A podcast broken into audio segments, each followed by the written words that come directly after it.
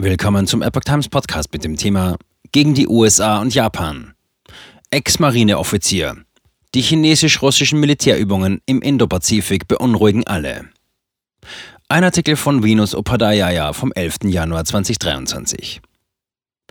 Erst Luftwaffenübungen mit atomwaffenfähigen Bombern, dann Marineübungen zum Vernichten feindlicher U-Boote. China und Russland trainieren gemeinsam für den Ernstfall gegen den gemeinsamen Feind, Japan und die USA, warnt ein Ex-Marineoffizier gegenüber Epoch Times. Russland und China haben vom 21. bis 27. Dezember 2022 gemeinsame Marineübungen im ostchinesischen Meer durchgeführt.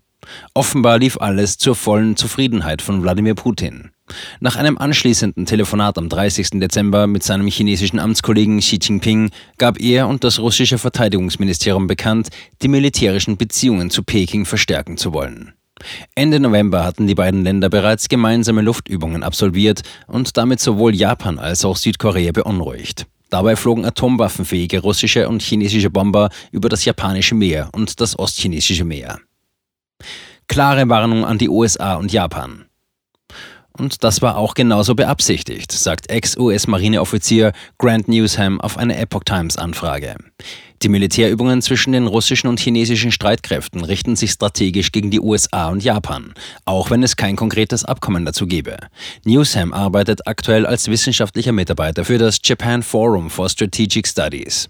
Chinesische Flugzeuge landen auf russischen Luftwaffenstützpunkten und umgekehrt. Das zeigt den Grad der erreichten militärischen Integration, auch auf eine mögliche Zusammenarbeit in Zukunft, meint Newsham. Das müsse man unbedingt weiter im Auge behalten. Die Botschaft der Militärübungen sei eindeutig. Haltet euch zurück, ansonsten werdet ihr größere Probleme bekommen, als ihr euch ausmalen könnt, meint der Strategieexperte.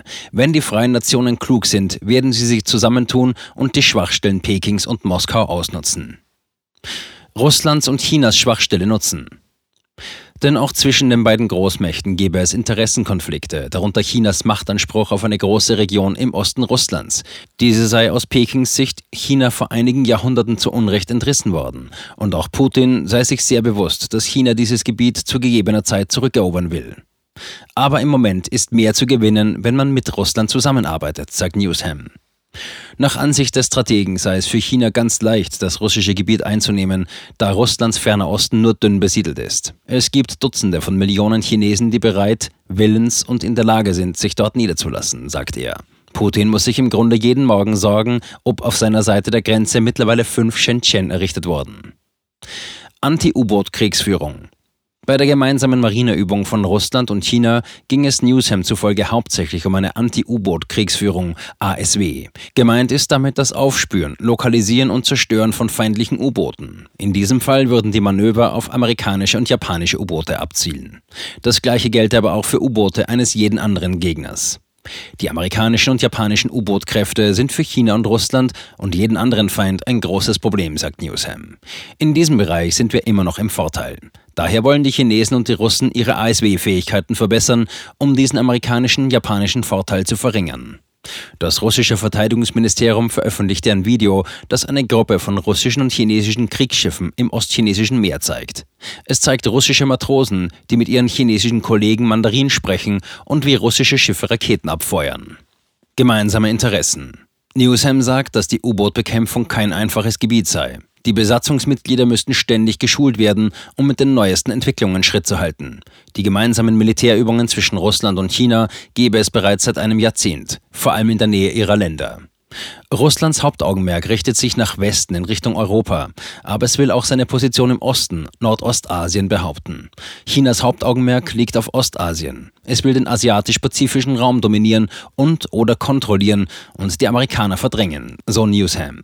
Gleichzeitig verfolge Peking Interessen in Europa, die aber im Moment eher wirtschaftlicher Natur seien. Russlands und Chinas Zusammenarbeit sei also von gegenseitigem Nutzen. Russlands Rolle bei Taiwan-Krieg. Beide würden sich politisch, aber auch in puncto Propaganda unterstützen. Besonders nach dem Einmarsch Russlands in der Ukraine sei Moskau auf die finanzielle Unterstützung von Peking angewiesen. Natürlich verhandelt Peking hart. Und wenn die Zeit gekommen ist und China Taiwan angreift, wird Russland helfen, so Newsham. Russland muss nur einige See- und Luftstreitkräfte verlegen, um ein für Peking dienliches Ablenkungsmanöver zu starten. Das würde Amerika und Japan davon abhalten, Taiwan so zu unterstützen, wie sie es gerne hätten. Im Fall, dass China Taiwan angreift, seien russisches Öl, Energie und vor allem Lebensmittel laut Newsham auch für China von wesentlicher Bedeutung. Jeder ist beunruhigt über die sich vertiefenden militärischen Beziehungen zwischen China und Russland und über die operativen Vorteile, die sich daraus für das chinesische Militär und die russischen Streitkräfte ergeben, sagte er.